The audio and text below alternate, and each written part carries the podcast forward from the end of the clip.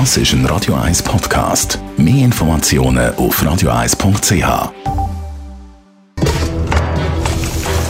Das jüngste Gericht. Heute möchte ich gerne mit unserem Gastrokritiker Alex Kühn über äh, Gomio-Punkte reden. Alex, man immer flucht, hört man die Leute darüber fluchen, vor allem die Köche selber darüber fluchen, äh, dass sie nicht so relevant sind und man nicht darauf achtet. Und trotzdem weiss ich, all Jahr bibern die immer auf die Vergabe von diesen Gomio-Punkten. Wie wichtig sind die heutzutage noch?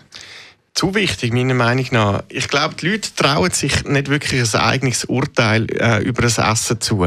Und wenn man ihnen dann sagt, es hat jetzt 16, 17 Punkte, äh, dann ist irgendwie die Entscheidung, ob man jetzt das Essen gut gefunden hat oder nicht, ist einem abgenommen. Und wenn man jemanden dort hinbringt und der findet es nicht gut, sagt man, du kommst nicht raus, das hat von 16 oder 17 Punkten. Aber es kann vielleicht auch sein, dass der, der das testet, gar nicht rauskommt, oder?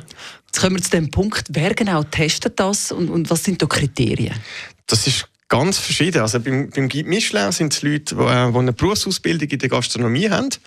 Und beim Gomio muss man nicht unbedingt eine Gastro-Ausbildung haben. Also ich glaube, das kommt sogar sehr, sehr selten vor. Ähm, natürlich gibt es dort auch Leute, die lange Erfahrung haben und sicher sehr kompetent sind. Aber ich bin jetzt nicht mit jedem Urteil einverstanden, ich bin aber auch beim Michelin nicht.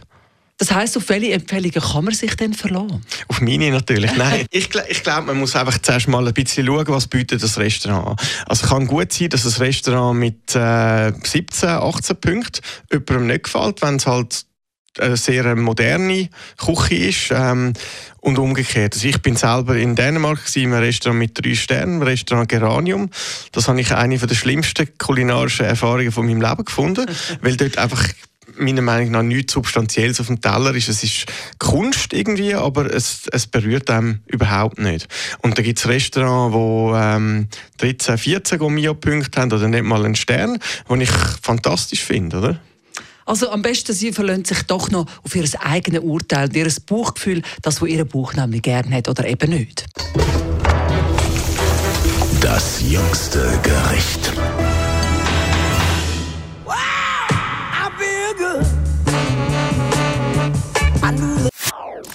Das ist ein Radio 1 Podcast. Mehr Informationen auf radio1.ch.